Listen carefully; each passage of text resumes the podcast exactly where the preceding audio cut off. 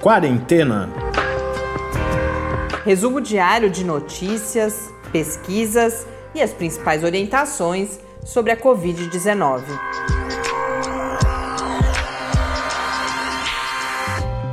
Quarentena, dia 259. Olá, começamos nosso do centésimo quinquagésimo nono encontro aqui no Quarentena, nesse domingo. Eu sou Mariana Petzo e hoje eu converso com o professor Bernardino, que começa pelo balanço, mas fala também, aproveitando que testes, de certa forma, por um motivo triste, foi assunto da gente aqui no Quarentena ao longo dessa semana. O professor Bernardino explica um pouco diferentes usos para os testes, desde o teste diagnóstico, por exemplo, pra, se eu estou doente, eu preciso de um teste ou não, ele vai inclusive colocar isso, que para conduta clínica o teste nem é tão importante, mas é importante para fins epidemiológicos, né, para a gente registrar o, o andamento da pandemia, mas no, a gente tem um outro tipo de uso do mesmo teste, aqui a gente não está falando de, de, de diferentes testes, não, estamos falando do teste PCR, mas a importância dos testes também como estratégia de controle na pandemia. Então ele explica isso. E um último assunto que eu particularmente tinha muita dúvida e a gente começou a receber mensagens de ouvintes também com dúvidas é quais são os diferentes sintomas associados à Covid-19 e como que eles progridem, se há um, um padrão de progressão durante a doença, durante os famosos, hoje em dia já famosos 12 ou 14 dias de progressão em média da Covid-19. Então, vamos lá acompanhar essa, mais essa conversa com o professor Bernardino. Perguntas e respostas sobre a Covid-19. Olá, professor Bernardino. Muito obrigada por mais essa oportunidade da gente falar sobre os temas que nos parecem mais uh, prementes aí, considerando a última semana. E para a gente começar com o nosso balanço, hoje eu queria falar um pouco. A impressão, eu, eu muito pessoalmente estou com a impressão, parece que a gente fica confuso, parece que a gente está vivendo duas realidades paralelas. As evidências de uma retomada do crescimento da pandemia, inclusive já de, de, mesmo pensando naquele indicador que nem é o mais adequado, mas a gente tem as notícias dos hospitais que voltam a ficar sobrecarregados. Então, de um lado a gente vê isso, e de outro, eu recebo notícias, por exemplo, de restaurantes reabrindo para atendimento presencial, a liberação de, de novos serviços. Então, as coisas aparentemente não combinam. O que está acontecendo no Brasil hoje e como que a gente pode pensar em perspectivas para as próximas semanas quando há todo esse desencontro entre realidades que parecem incompatíveis? Pois é, Mariana. Olha, se a gente pegar o gráfico né, brasileiro da, da curva da Covid, a segunda onda já começou. Né? Nós já estamos agora numa fase ascendente outra vez da epidemia, é, e num modelo parecidíssimo com o modelo norte-americano. Os Estados Unidos, antes da primeira onda terminar, já começaram a segunda e nós já estamos nesse, nesse trajeto. Então, nós temos experimentado nas últimas semanas um aumento do número de casos, um aumento do número de mortes também no Brasil, é como se estivesse retomando o crescimento da epidemia numa segunda onda. Então, isso é o que os gráficos mostram hoje, de maneira que a situação epidemiológica nossa ela é, está voltando ao que foi nos meses de abril, maio, né, começando a, a ter uma ascensão novamente. Quer dizer, é, e isso realmente é um contrassenso quando a gente pensa que as pessoas estão flexibilizando tudo, né? É, abrindo escolas, etc. Quer dizer, é, para a gente poder flexibilizar as coisas, nós temos que combater a epidemia. E o Brasil, ele conversa muito sobre flexibilização das coisas, mas não conversa sobre combater a epidemia. Então, isso é um contrassenso, né?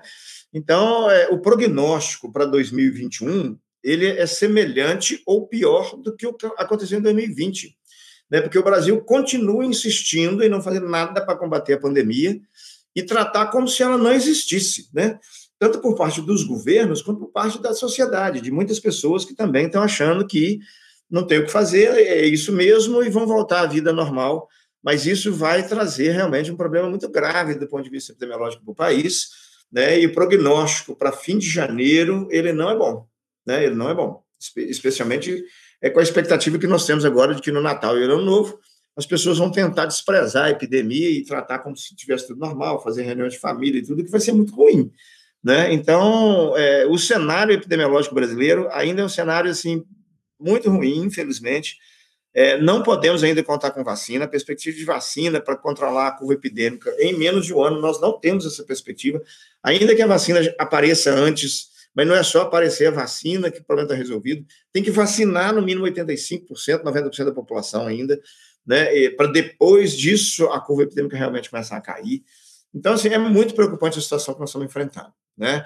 A epidemia está fora de controle e já em reascensão novamente, né? É, é, nós tínhamos uma expectativa de que a segunda onda viesse mais tarde, um pouco mais para o fim do verão, tomando como experiência o modelo europeu, mas o nosso modelo está seguindo o modelo norte-americano, que já mostrou que é o pior modelo de curva epidêmica que tem acontecido na Covid. Né? Então, é, nós estamos seguindo muito mais o modelo norte-americano do que o modelo europeu. Então, a nossa segunda onda, quando você pega os gráficos brasileiros, ela já começou e já está em ascensão novamente, né? inclusive com o aumento da taxa de transmissibilidade. Né? É, recentemente eu fiz um cálculo da taxa de transmissibilidade local para São Carlos, e aí estou vendo também os cálculos internacionais, brasileiros, nacionais, e, e, e, já mostrou no último mês um aumento da taxa de transmissibilidade da doença, o tal do R0, mostrando uma, uma, uma recuperação da ascensão da, da, epidemia novamente no país. Então é muito preocupante essa, essa situação, especialmente diante das flexibilizações que as pessoas têm feito, né, e de um país que continua insistindo em não fazer absolutamente nada para combater a epidemia. Bernardino, eu queria só reiterar duas coisas que você disse que acho que são importantes da gente separar e, e, mostrar. Primeiro, essa questão da vacina. Não adianta a gente pensar, bom, tá tudo ruim, vai piorar nas próximas semanas, mas em janeiro, fevereiro vai estar tá tudo resolvido. Isso não é verdade, pode até estar tá resolvido, por exemplo, individualmente, se alguém tiver em grupo prioritário, alguma coisa assim, mas acho importante a gente destacar o que você coloca, que o ano que vem inteiro, pelo menos, para que a gente possa ter o controle. Então, não podemos contar, deixar de nos preocupar por causa, porque a gente teve vários anúncios né, nos últimos dias de, de resultados preliminares de eficácia, isso eu acho que contribui para gerar eventualmente alguma tranquilidade. E além disso, tem uma outra colocação que você faz, que eu acho importante a gente destacar, que é a de que só se fala em flexibilização e não em enfrentamento da pandemia. É essa falsa polêmica, né? Essa, essa falácia de que haveria aqueles que são contra a economia ou contra, parece que, que volta, parece não, né? Volta isso que nos perseguiu ao longo de toda a pandemia aqui no Brasil. E esquece-se que não, tudo bem, a gente pode, é como você falava sobre as escolas antes, né? Não é, a gente pode pensar em como reabrir as escolas. E o primeiro ponto a se pensar é como controlamos a transmissão para que seja possível reabrir as escolas. Então, você, por exemplo, você está pensando em como a gente pode retomar uma vida mais próxima do normal aqui no Brasil. E o primeiro ponto é aquele que ainda não foi feito, que é justamente buscar controlar a pandemia, né? É, exatamente. Se a gente não controlar a pandemia, não dá para fazer mais nada. Né?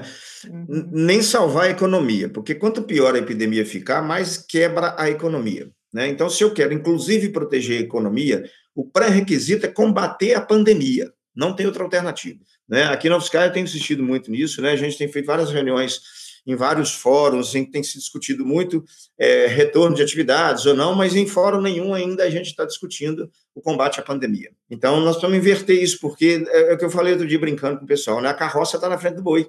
Quer dizer, é, como é que eu quero é, fazer retorno, voltar à aula, essas coisas, se eu não combato a pandemia? Como é que eu quero recuperar a economia se eu não combato a pandemia? Não tem como fazer isso. Então, é, nós precisamos agora é centrar fogo no combate à pandemia, porque se fizer isso, o resto facilita. Mas é, eu, eu, entendo assim, a postura do governo federal né, de continuar insistindo em não combater a pandemia é uma postura para combater a economia. Então, quer dizer, nós precisamos realmente refletir sobre isso e mudar o modo de abordagem, porque senão nós vamos sair perdendo essa, essa, essa guerra, não tem jeito. Falando em mecanismos de controle, de enfrentamento, Bernardino, e considerando que teve, está tendo né, toda a discussão sobre testes aqui no Brasil nesse momento, principalmente por conta daquela grande quantidade de testes uh, armazenados próximos uh, ao vencimento. Queria que a gente falasse um pouco mais sobre o papel dos testes, porque eu vi, por exemplo, essa semana um artigo que foi publicado na Science Advances, um estudo de modelagem matemática em que os autores vão comparar o que, é mais importante num teste diagnóstico. Estou falando diagnóstico assim, que identifica a presença do vírus, né? Não, tam, não estamos em nenhum momento falando daqueles testes rápidos de anticorpos. É ele ser muito sensível e, portanto, ter poucos falsos é, negativos, falsos positivos, ou é uma estratégia de testagem com resultado, ainda que com testes menos sensíveis, mais baratos, mais fáceis de, de, serem obtidos, mas que tenha um resultado mais rápido e que a testagem seja feita com frequência. E aí eles concluem que o importante, em termos de controle da pandemia, o mais importante seria ter um esquema de testagem uh, de, que pudesse testar maciçamente a população com resultados rápidos. E aí eu fiquei pensando que talvez as pessoas não tenham muita clareza que os testes, uh, eles têm funções muito diferentes, eles podem ter funções muito diferentes. Aqui no Brasil, o que a gente vê é que os testes, quando usados e se usados, porque mesmo para isso é muito pouca testagem ainda, é para diagnóstico, seja para o tratamento clínico daquela pessoa, seja para fins de estatística, né? Para a gente saber quantas, quantos casos a gente tem no país. Mas um uso que nunca foi feito e que é esse que você tem colocado sempre como busca ativa e busca do controle da pandemia, é, são esses testes para rastreamento, que aí é um volume muito alto de testes, justamente, né? Então, se você pudesse comentar um pouco esses diferentes usos e o, o que está sendo feito e o que, que não está sendo feito aqui no país. Vamos lá.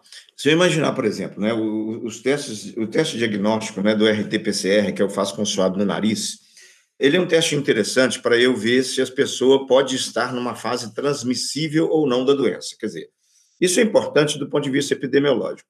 Os testes diagnósticos baseados em anticorpos, né, eles ajudam a eu avaliar se a pessoa já teve contato com o vírus ou não, e se pode ou não estar num momento em que o PCR ajuda a avaliar se ela está transmitindo. Para finalidade clínica, não existe teste ainda no Brasil, no mundo, né? Não existe nenhum teste que, que, que, que seja tão útil para a clínica quanto para a epidemiologia, porque na clínica, o indivíduo com Covid-19, independente do resultado do teste, o tratamento e abordagem clínica não muda. Então, não é diante de um diagnóstico confirmatório de Covid que eu vou ter uma mudança na abordagem terapêutica, no acompanhamento clínico da pessoa. Então, na verdade, os testes hoje, eles têm utilidade prática para epidemiologia, para vigilância em saúde. Né? Para a clínica, é, é, mais uma curiosidade. Ah, isso é Covid mesmo, porque não vai mudar o modo como eu vou abordar o caso. Né? Então, assim, para fins epidemiológicos é importante. Né? Então, o que, que acontece? Se eu, se eu tiver um teste de alta sensibilidade, que é um teste que tem uma chance de dar até falso positivo, e um, e um teste de, de menor especificidade, quer dizer, ele pode dar reações cruzadas, não importa, porque o que me interessa na questão epidemiológica é o seguinte: eu quero saber quem é que está contaminado com Covid para eu botar em isolamento e, e, e, impedir a transmissão da doença. Então, os testes que têm a capacidade de me dar um diagnóstico positivo, sem erro. É, é, por exemplo, o que o teste não pode me dizer é que é, o teste dá negativo no indivíduo que é positivo de verdade. Um teste assim me atrapalha, do ponto de vista epidemiológico. Mas um teste que diz que é positivo quando realmente é, ou que diz que é positivo quando não é, esses testes, para fim de, de, vigilância epidemiológica, eles servem.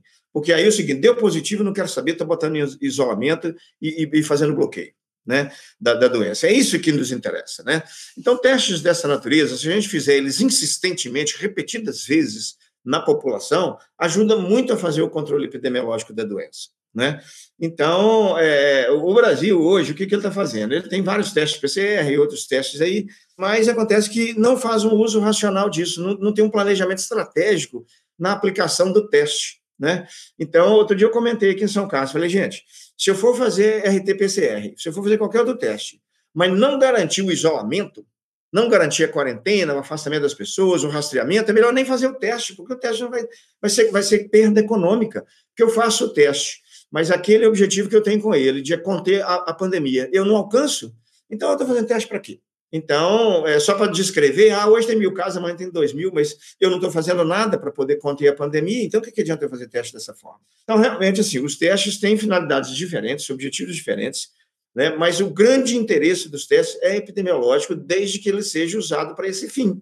Né? E eu acho que nós não estamos usando os, os testes usando os testes para esse fim, porque a gente faz teste, mas não garante o isolamento, não garante a quarentena, não garante o bloqueio focal. E para fins clínicos, o teste não vai mudar nada em, em, termos de cuidado médico, cuidado de saúde que a pessoa vai ter que ter. Né? Então, o Brasil, eu acho que está desperdiçando muito teste e ainda fazendo muito pouco em relação ao que seria necessário. Então, o Brasil precisa fazer o seguinte: precisa ampliar muito a testagem diagnóstica é, é, na população de uma maneira geral e, e racionalizar o uso desse teste para que o teste sirva efetivamente para garantir o bloqueio focal da doença em loco precoce para evitar a transmissão. Testar de outra maneira, sem que o objetivo seja esse, ou sem que seja cumprido esse objetivo, é desperdiçar teste, jogar teste fora. Né? Então, nós precisamos realmente é, é reprogramar né, a aplicação de testes diagnósticos no Brasil, né, é, por meio de, de, de estratégias que, inclusive, racionalizem o custo da aplicação dos testes.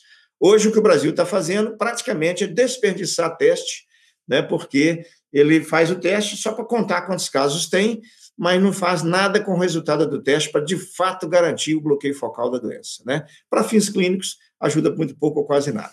Bernardino, mudando um pouco agora o foco, a gente, eu mesma tive essa experiência pessoalmente com, com pessoas muito próximas e a gente começa a receber e-mails de ouvintes também que ou estão doentes ou tem pessoas próximas com a doença, e a gente percebe uma ansiedade, uma angústia muito grande, eu realmente vivi isso, de tentar entender os sintomas primeiro, então, ah, se eu tenho febre, é Covid, não é Covid? Ah, hoje eu tenho febre, amanhã eu já estou melhor. Puxa, não era Covid, que bom. Ficar tentando entender esse início da doença, a gente sabe que há uma diversidade de, de sintomas, de apresentações.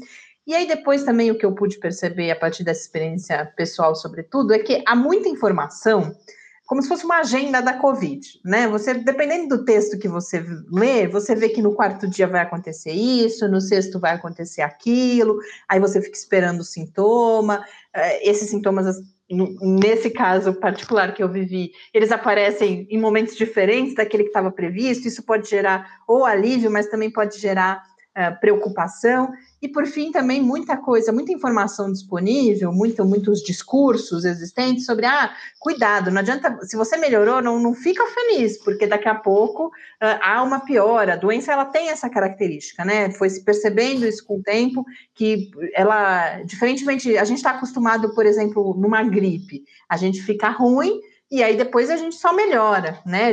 É, é, a não ser naqueles casos que a gente tem o agravamento, a gente está acostumado com essa progressão, e não é exatamente isso que acontece na Covid também.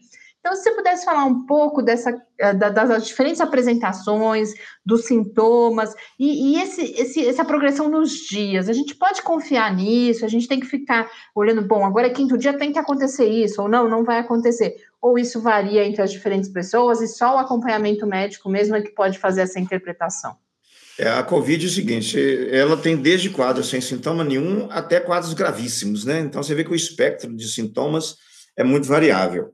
Mas a gente pode, já com a experiência acumulada, né, tentar fazer algumas observações mais refinadas, e inclusive levando em consideração não só o contexto clínico, mas o contexto epidemiológico em relação à questão da doença. Então, por exemplo, é, às vezes eu começo né, com um quadro que pode ter febre ou não, né, pode começar com tosse, etc. A Covid, geralmente, quando ela começa a complicar, a complicação que mais chama a atenção da gente na fase aguda da doença é a falta de ar. Então, quando a pessoa começa com dificuldade para respirar, né? A gente bota aquele oxímetro no dedo lá e vê que a, a saturação do oxigênio está tá baixa, né? A menos de 94%, 93%, daí para baixo. A gente já começa a pensar que pode, então, estar tendo uma complicação. É mais comum que essas complicações aconteçam entre o quinto e o sétimo dia da doença, do início dos sintomas, né? E é muito variável mesmo, né? É muito variável, né? Às vezes a pessoa só tem uma perda de olfato e mais nada e aquilo foi Covid. Então, mas a gente tem algumas questões, por exemplo, eu tive contato né, é, é, com uma, uma pessoa com um síndrome gripal ontem, vamos supor. E daí a dois dias eu estou com o mesmo sintoma. Veja bem, esse período de incubação é muito curto. Esse período de incubação talvez não seja Covid, seja um resfriado comum. Né? Então, eu vou levar também em consideração o critério epidemiológico para eu pensar. Por exemplo, é, se a doença cursa é, sem fadiga, né? É, tem menos chance de ser Covid. Covid costuma cursar com muita fadiga, né? Então vem lá a febre, a tosse e a fadiga, né? É, por exemplo, aquela tosse que é seca, né? E que ela é desencadeada por uma coceira na garganta, né? E que o sintoma concentra todo do pescoço para cima, ainda que seja COVID, ela provavelmente não está evoluindo para complicação, né? Porque a tosse da COVID, que está relacionada à complicação, ela tem origem lá no pulmão, lá embaixo, né? Então, ela, ela, é, mas isso é muito variável. Eu não posso dizer isso com precisão absoluta. Ah, não, se a tosse for assim, com certeza não é Covid. Eu não posso falar dessa forma, né? Mas existem bastante critérios clínicos e epidemiológicos que ajudam a gente a refinar isso e tem que ser analisados assim de uma maneira muito criteriosa, né? E aí eu aconselho que seja o médico que faça essa análise mesmo, porque fica difícil para uma pessoa leiga eh, fazer essa, essa correlação clínica das coisas. Mas o que eu aconselho é o seguinte: olha, a grande maioria dos casos de Covid não complica né? Não complica. Então, a pessoa que adoeceu, ela não precisa ficar com um nível de ansiedade alto demais, preocupada demais, morrendo de medo, porque a chance dela evoluir para morrer daquilo é menor do que 1%, né? Menor do que 1%. E ela fica em observação realmente, em isolamento. Se puder ter aquele oxímetro de pulso, que é um aparelhinho que a gente compra na farmácia e ficar medindo aquilo, ajuda né, a pessoa tomar muito líquido. E o período mais crítico mesmo de complicação é entre o quinto e o sétimo dia, onde a pessoa costuma ter uma falta de ar, alguma coisa desse tipo a mais, né? É, mas passou do sétimo, oitavo dia da Covid, se não houver complicação, é improvável que a complicação vá acontecer depois disso. É menos frequente que a complicação aconteça depois de sete dias, né? Então, tem vários critérios que a gente pode usar, nenhum deles tem uma precisão absoluta, mas é, atendem a maioria dos casos, né? Então, é, as pessoas não precisam ficar com medo, apavoradas demais quando tiver um sintoma da Covid. O, qual a preocupação que elas têm que ter? É garantir o isolamento, garantir um isolamento muito rigoroso para não transmitir isso para ninguém. Essa é a preocupação que a pessoa tem que ter, porque a chance de morrer é pequena. Por que, que morre muita gente? Porque a doença pega muita gente. Então, morre muita gente. Mas entre as pessoas que adoecem de Covid, menos de 1% morre. Então, não precisa ter esse pavor, essa preocupação, até porque essa ansiedade, essa preocupação intensa compromete o sistema imunológico da pessoa. Pode colaborar, inclusive, para piorar a doença, né? Então, a gente tem que ter esse cuidado. Mas existem, sim, alguns critérios clínicos e epidemiológicos que o médico, bastante cuidadoso, pode é, levantar detalhadamente a história clínica do indivíduo, examinar e, e, e, sugerir, olha, isso deve ser Covid mesmo, com possibilidade de complicação, isso deve ser Covid, mas tem menos possibilidade de complicação, né? Mas as pessoas podem ficar, de certa maneira, tranquilas com isso, mas observar, principalmente entre o quinto e o sétimo dia, alguma piora dos sintomas, a persistência e o aumento da febre ao longo do curso da doença é um sinal de complicação. Então, eu posso, eu posso começar com febre, lá pelo terceiro, quarto dia, a febre está baixando e tal, a fadiga não está tão grande, eu fico tranquilo. Mas se a febre fica persistente, começa a aumentar, aparece uma falta de ar, a fadiga fica muito intensa, já é um sinal de complicação. Então, eu posso observar a intensidade da fadiga, o surgimento ou não de dificuldade respiratória e a intensidade e a persistência da febre como critérios indicadores de complicação principalmente entre o quinto e o sétimo dia. Então, se a pessoa ficar atenta a essas coisas, ela também deve ficar atenta a procurar assistência médica em caso dela perceber que a febre está aumentando ou persistindo, que a fadiga está intensa demais, né, e que a falta de ar está começando a aparecer, a tosse está ficando persistente e intensa, são sintomas, então, que a pessoa deve procurar assistência médica, principalmente se esses sintomas se tornarem mais aparentes entre o quinto e o sétimo dia da doença. Fora isso, é manter mais ou menos uma observação, um acompanhamento, né? E se a pessoa ultrapassou a primeira semana sem complicação, dificilmente ela vai ter complicação depois. Poderá até ter, mas numa proporção é menos frequente do que seria uma complicação que aconteceria aí aproximadamente até o sétimo dia da infecção.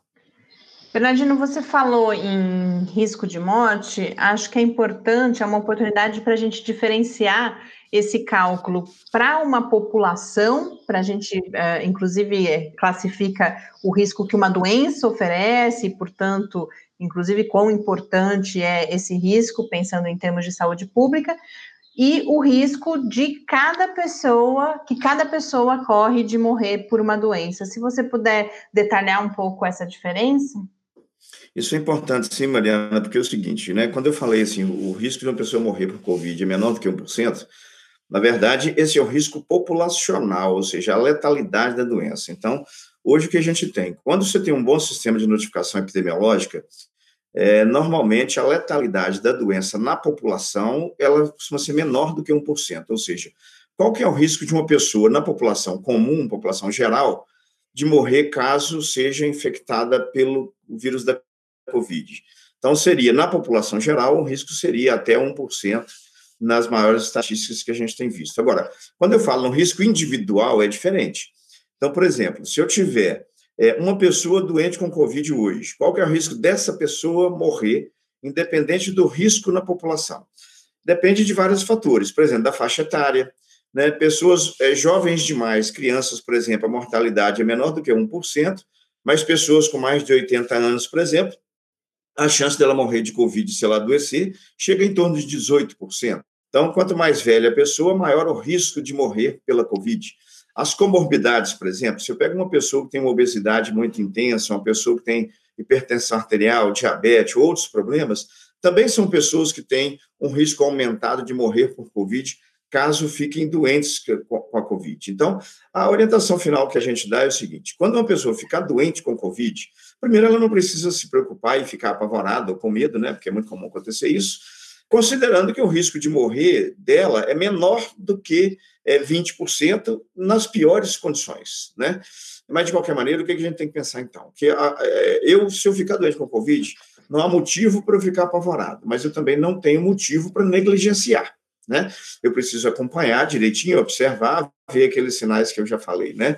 Sobre gravidade, risco e manter um bom acompanhamento adequado. Agora, não é motivo para se apavorar, né? Então, se eu pensar assim, no indivíduo que tem o maior risco de morrer por Covid, esse risco é menos do que 20% se ele ficar doente pela, pela, pela Covid-19. Bernardino, muito obrigada por mais esse encontro e até a semana que vem. Grande abraço, Mariana. Abraço para os nossos ouvintes.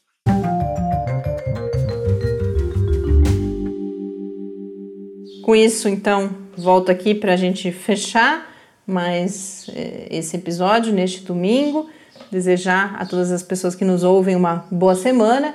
Amanhã a gente começa tudo de novo aqui no Quarentena. Um abraço, até amanhã. Quarentena é uma realização do Laboratório Aberto de Interatividade para Disseminação do Conhecimento Científico e Tecnológico, o LAB da UFSCar, e do Centro de Desenvolvimento de Materiais Funcionais, CDMF e conta com o apoio da Fundação de Amparo à Pesquisa do Estado de São Paulo. Pauta, produção e apresentação: Mariana Pezzo e Tárcio Fabrício. Arte e design de Henrique Mateus. Desenvolvimento web: Eduardo Martins. Edição de áudio: Lucas Stefanuto. Apoio Fundação de Amparo à Pesquisa do Estado de São Paulo.